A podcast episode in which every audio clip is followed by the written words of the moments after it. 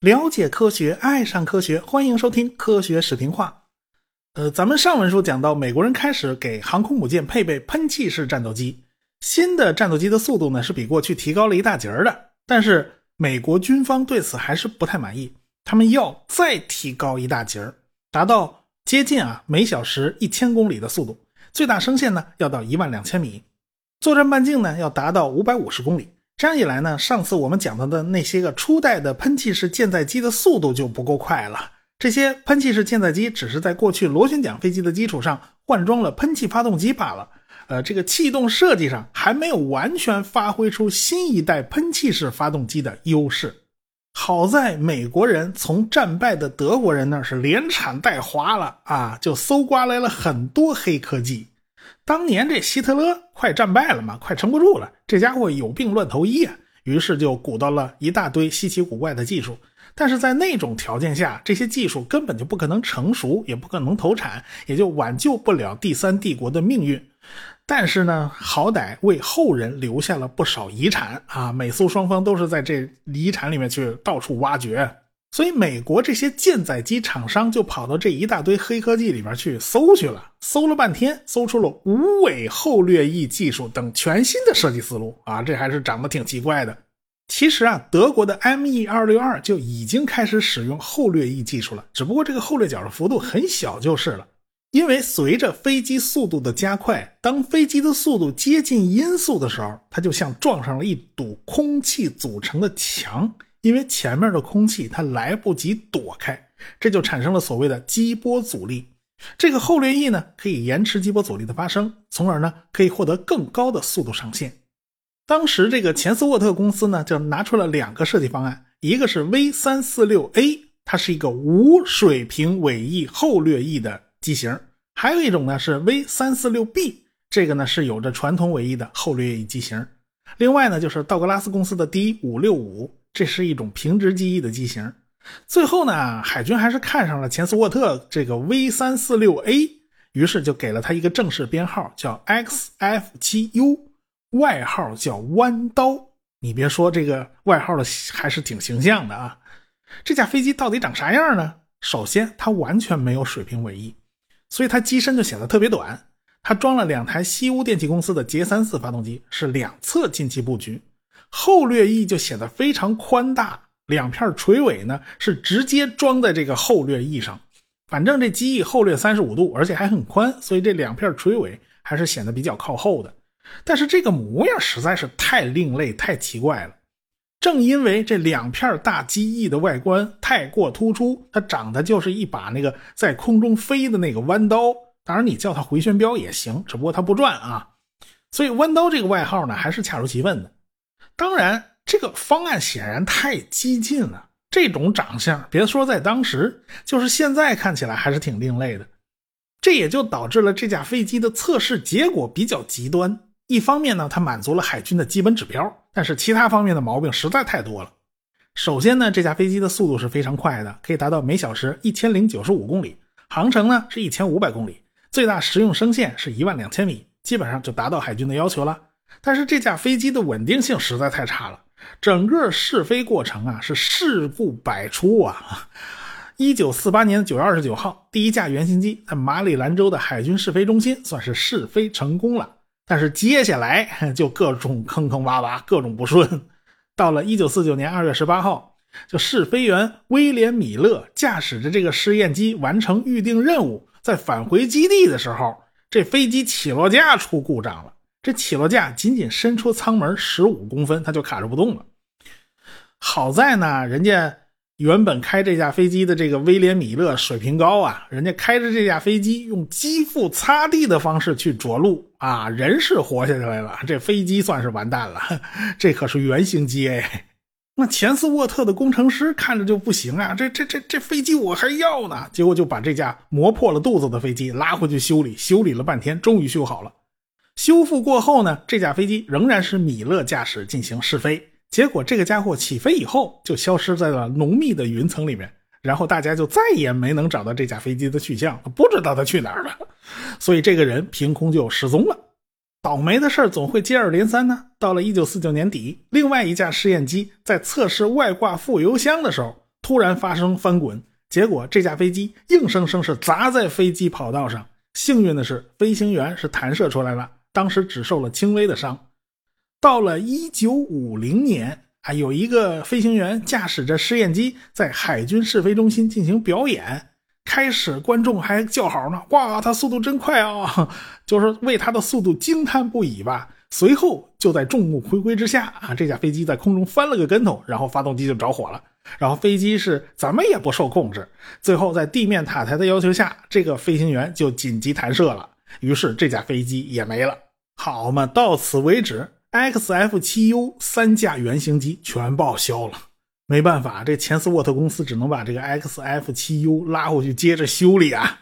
后来呢，他们生产了一批改进版的原型机，拿到航空母舰上进行起降试飞。结果实验暴露出来的问题啊，让工程师非常头疼。主要还是因为这架飞机起飞的时候要用非常大的迎角起飞，所以它的前起落架就特别高，导致座舱的位置高达四米，远远超过了一个人的身高。这也就留下了一个隐患。啊，前面这个起落架太长了，你强度够不够啊？另外一个问题就是，它起降的时候，因为这个头翘得太高了，所以飞行员从座舱里面向外看的时候，他根本看不见跑道，这都被机头给挡住了。这可是在航空母舰上起降哦，你看不见跑道，你怎么降啊？那没办法呀，这钱斯沃特的工程师只能把这个飞行员的座椅啊抬高一点啊，麻烦您高升啊，这个座舱盖呢也跟着就得鼓起来一点，所以这架飞机就显得这个玻璃座舱盖特别大。但是这个问题呢，算是勉强解决了。另外一个问题就是当时这个喷气发动机还不太稳定，这架飞机后来选用了西屋电气公司带加力的发动机版本。结果这发动机在送来测试的时候，发现只达到了预定目标的百分之八十五。您这还得打折的呀！结果就导致这架飞机在做满载起飞测试的时候，差点一头栽进海里。它推力不足嘛。但是咱能不能换个其他公司的发动机呢？还真不行。为啥呢？就是西屋公司的发动机啊，是轴流式发动机。这种发动机长得又细又长，它很容易塞进这机身里边啊。当初这架飞机就是按这种发动机尺寸做的，你要换其他公司的发动机啊，你根本塞不进去，所以你只能凑合着用这东西。正因为发动机推力不足，就导致 F7U 的这个载荷能力就非常差。总之吧，这海军对这架飞机不太满意，但也只能捏着鼻子认了啊。虽然后来也装备了将近三百架。但是大部分都是在陆地上使用的，只有一小部分部署到了航空母舰上。当时海军的蓝天使飞行表演队就曾经装备过这种飞机，可是蓝天使表演队从来不敢拿这种飞机飞编队啊，他生怕它出事儿。后来这种飞机在后续使用过程中，有四分之一都是因为各种故障坠毁了，所以海军付出了非常大的人员伤亡啊。死了四个试飞员和二十一名飞行员啊，这是死了的，那受伤的就更多了。所以这架飞机也被称为“少尉杀手”，因为当时飞行员恰好都是少尉军衔嘛，所以这架飞机也就成了美国海军装备过的最短命的一种战斗机，没几年就全退役了。正因为这种飞机的气动布局实在太超前了，所以这个家伙是起个大早赶个晚集。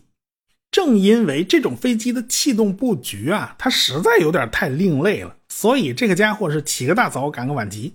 本来呢，它是海军第一种进行试飞的后掠翼舰载喷气机，不过呢，就因为它试飞过程一波三折，它老出事儿嘛，结果导致就被人家格鲁门公司的 F9F 给反超了。因为当时海军也知道，咱鸡蛋不能放在一个篮子里的。啊，所以他们找了两家公司，一家是钱斯沃特，一家是格鲁门公司。F9F 用的这个发动机是普拉特惠特尼公司的杰四二发动机，这种发动机实际上就是英国的罗尔斯罗伊斯公司的尼恩发动机的仿制版。当时英国人的喷气发动机技术比美国人靠谱，哎，这台发动机可以说是当时推力最大的喷气发动机了。就在二战打完到冷战爆发之前的这个空隙。苏联和西方的关系还没有那么紧张，英国人呢也就趁机会把尼恩发动机的技术给了苏联人。首先，这是一笔不错的交易啊，另外可以给美国人找点麻烦。大英帝国这个搅屎棍呢，他不是浪得虚名的呀，他巴不得这大哥跟二哥打起来，最好这大哥跟二哥还势均力敌啊，所以他这也是制衡的一部分。所以苏联的克里莫夫设计局就在尼恩发动机的基础上设计出了 VK 一发动机，这种发动机就成了大名鼎鼎的米格十五战斗机的动力系统。随着后来在苏联的这个技术转移，这台发动机引入我国，编号是涡喷五。所以呢，美国和苏联早期的喷气发动机技术有很大一部分是来自于英国的。我国呢，实际上也是间接的获益者。这个格鲁门公司和美国海军的合作是非常多的。二战时期的野猫啊、地狱猫式舰载机都是格鲁门公司生产的。这格鲁门公司的战斗机特别喜欢用猫科动物来命名。但是从螺旋桨转向喷气式飞机的过程里面，这格鲁门公司显然是比较迟钝的一个。其实就在1946年，美国海军就要求格鲁门公司提供一种后掠翼版本的喷气式战斗机。但是这个格鲁门公司的舰载机设计经验，它毕竟是非常丰富的。他们当时就有担心，后掠翼飞机的低速性能是远远不及平直翼飞机的，而且高速飞行和低速飞行的需求根本就是犯冲的。所以他担心后掠翼飞机在航母上起降会有困难。你别说，他们那个担心还真的就是对的。所以他们当时决定还是先设计一款平直机翼的喷气式飞机再说。所以呢，F9F 的设计方案在改动了很多次以后，终于获得了海军的支持，外号叫做“黑豹”啊，这就延续了格鲁门公司猫科动物命名的传统嘛。当时他们配备的发动机是普拉特惠特尼公司生产的捷四二。备份发动机呢是爱迪森公司的捷三三，装备捷四二发动机的称为 XF9F 杠二，装备捷三三的就被称为 XF9F 杠三啊。黑豹战斗机呢长得是中规中矩，它有个平直的机翼，在翼根儿那地方开了一个三角形的进气口，发动机呢就在喷口的机身后部，但是尾翼比喷口长一截啊，是伸在后面的。后来呢，格鲁门公司又给飞机的机翼两端呢。安装了两个固定的油箱，这就成为黑豹这架飞机的一个外观特征吧。其实呢，空军的 P 八零也经常是在机翼两端挂上备用油箱，所以在朝鲜战场，志愿军都管这个 P 八零叫油条子。其实这个黑豹呢，也可以算是一种油条子，这是海军版油条子。这个黑豹战斗机的最大平飞速度呢是九百二十五公里每小时，有效升限呢是一万三千六百米。由于安装了一间油箱，所以它的这个航程达到了两千二百公里，性能算是很不错了。所以海军对这架飞机还是相当满意的。这架飞机呢，也曾经被美国海军的蓝天使飞行表演队选用过。所以当时的这个蓝天使飞行表演队啊，就显得特别奇怪。一边是黑豹战斗机在那里老老实实的组成编队啊，有好几架一块飞；另外一方面呢，是 F7U 弯刀战斗机在周围独自表演。这两种飞机呢，它完全不搭。而且当时还提心吊胆啊，这弯刀千万别再出事了啊！偏偏 F7U 在表演的时候还经常出事幸运的是，它出事的时候都没砸到过观众。正因为黑豹相对均衡的性能，所以海军还是很喜欢这架飞机的。尽管早期的喷气式飞机的故障率相对来讲都比较高，但是总比 F7U 这个强多了。所以啊啊，海军喜欢不喜欢呢？全靠同行衬托呀。所以啊，朝鲜战争一爆发，黑豹式舰载机第一时间就投入作战了。还记得最早干预朝鲜战场的那个伏击古号航空母舰吗？当时这艘航空母舰上就有黑豹式战斗机，也就是在朝鲜战场上，美国人第一次见到了苏联的米格十五战斗机，他们立刻就被这种飞机的性能震惊了。他们拿出 P 八零，发现不是对手；拿出 F 八十四雷电，发现也不是对手。美国人最后在朝鲜战场上把当时压箱底的 F 八六拿出来了，才能和米格十五打个旗鼓相当。当然了，美国飞行员在作战经验上占了优势，这一点是无可否认的。所以啊，美国海军也看到了后掠翼式战斗机具有的巨大优势。尽管这黑豹战斗机曾经和米格十五交过手，而且前前后后一共击落过七架米格十五啊，其中有五架还是同一个人击落的。但是这种平直翼飞机还是难以和后掠翼飞机相抗衡。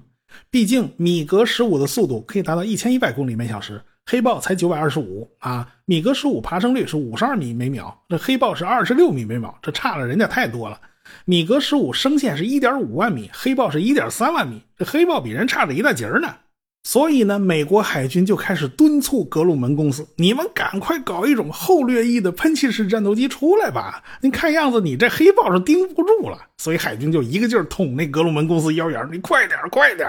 所以格鲁门公司马上就在 F9F 的基础上提出了后掠翼版本的战斗机。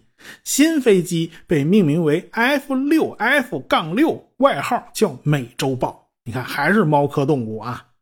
说实话，美国当时这飞机编号规则实在太乱了。这黑豹和美洲豹是两种差异很大的飞机啊，你非要放在同一个编号里。这个美洲豹比黑豹机身长了两英尺，也就长了六十多公分啊。这黑豹的进气道和机翼的一根是齐平的，就相当于一根呢开了个缝那美洲豹的进气道就要向前延伸一块啊，它就是正经八百的两侧式进气了。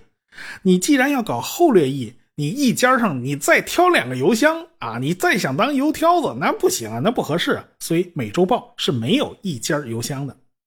美洲豹用的发动机呢是普拉特惠特尼的杰四八，其实这种发动机呢还是人家英国罗尔斯罗伊斯公司设计的，就是在尼恩发动机的基础上进行了放大改进，然后美国人引进来生产啊，这就是美国人当时干的事儿。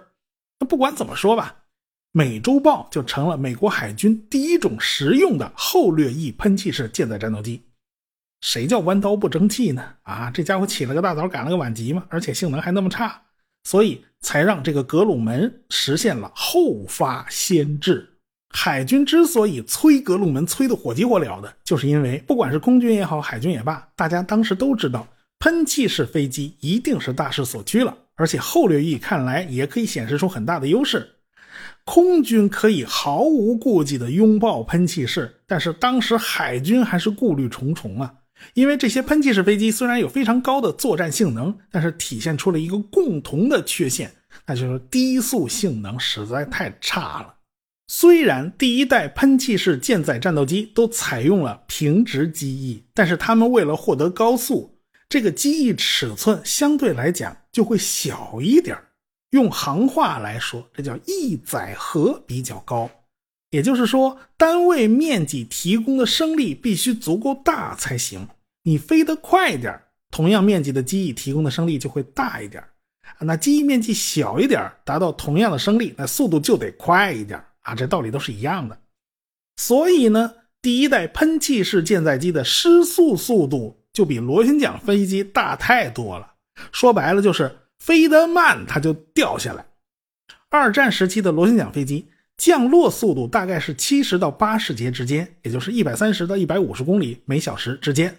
那喷气式舰载机的起降性能最好的这个 F-H-1，杠它的速度也要达到九十节，也就是一百六十七公里每小时。其他飞机的速度呢，都在一百节以上，有些飞机的机型啊，甚至达到了一百一十节，也就是速度接近每小时两百公里了。同样，这些毛病在后掠翼喷气式舰载机身上会更加严重，因为这些飞机的进场速度普遍达到了一百一十到一百二十节，有的飞机甚至达到了一百三十节，所以我们才看到，不管是美洲豹也好，弯刀也好，他们在做航母起降测试的时候，都出现了一大堆的问题，因为他们速度太快了，这对航空母舰的起降操作来讲是一大致命伤。因为你速度快，留给你调整时间、对准跑道的机会就很短了。飞行员要在这么短的时间内做出一大串正确操作，这是非常非常困难。而且呢，还因为你速度快，那着陆钩勾住拦阻索的时候，这冲击力就会非常大。这也对飞机的机体结构和拦阻索提出了更高的要求。那个时候都是直通甲板的，就是一根线呢。前面有飞机在那停着呢，所以飞机中部都有一个阻拦网，让你这个飞机冲过去以后能被这个网兜住。对于螺旋桨飞机来讲，人家都是平头的；可是对于喷气式飞机来讲，人家都是尖头的。大家发现呢，原来这张网它居然就兜不住啊！那人家喷气式那尖头能伸出去好远，你这麻烦大了。另外一个问题就是，当时的喷气发动机对油门的反应它比较迟钝。如果碰到要紧急加速，我起飞的时候油门没踩够，我想多踩一会儿，偏偏这时候你想让它加速，那发动机速度就是加不上来，就只能眼睁睁看着舰载机冲出甲板掉进海里，这麻烦还不大吗？在考虑了各种起降因素，考虑了迎风起飞的有利条件，即使是起飞性能最好的 F-H-1 幽灵式战斗机，它的起飞滑跑距离仍然要达到四百到五百英尺，也就是一百五十米左右。其他多数喷气式战斗机，它起飞滑跑距离都要达到三百米左右。比如说啊，美国人曾经在富兰克林·罗斯福号航空母舰上测试过 P-80A 流星式战斗机。发现，即便是有三十五节的甲板风帮忙，轻载状态的 P-80A 流星式战斗机还是需要九百英尺长的滑跑才能自己起飞。可是你要知道啊，罗斯福号航空母舰的甲板全长不过九百六十一英尺，也就是二百九十一米。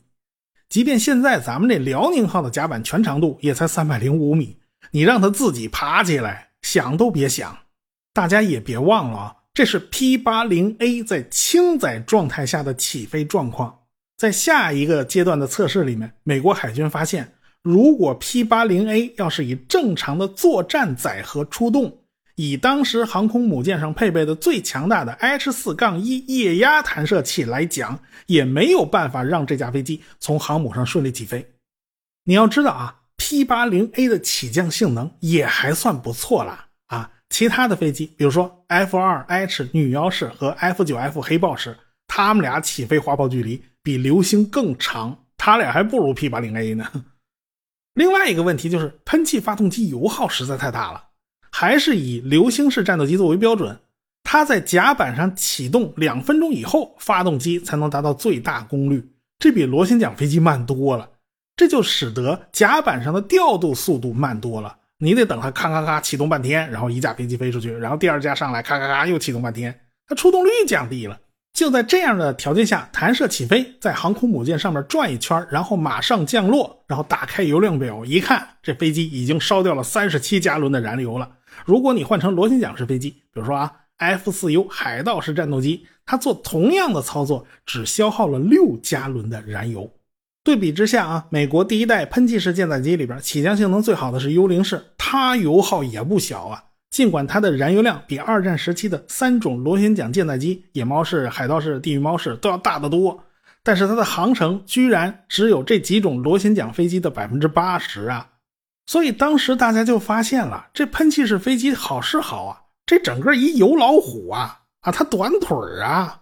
那现在好了，咱们派出一个编队的。喷气式战斗机去执行作战任务啊！这第一架起飞以后，你得在空中盘旋呢，等着后续飞机全都起飞以后，跟你编队，咱们一块去执行任务了。等到你最后一架飞机起飞完毕了，这第一架飞机在空中已经盘旋好长时间了，这油已经烧的差不多了。得了，你们先去啊，我回去加油去了。这还怎么执行任务？那对于美国海军来讲，他们还能怎么办呢？要么你就轻载。打起仗来，咱就不能打持久战了啊！咱们只能快进快出啊，要么就只能用火箭助推起飞。所以呢，美国海军舰载机在朝鲜战争战场上还是以螺旋桨式为主，喷气式啊，只能偶尔来打一个酱油啊，时间长了这油不够都回不去了。所以这些问题你要是不解决的话，喷气式即便上了航空母舰，它也形成不了最强的战斗力。当时大家已经意识到，好像现在我们二战时期遗留下来的这一批航空母舰已经不够用了，而且呢，航空母舰的设计它必须另辟蹊径，否则你就没有办法适应这个喷气机时代。那到底应该怎么办呢？于是呢，大家就开始了各种大开脑洞的尝试。有关这些脑洞啊，咱们下回再说吧。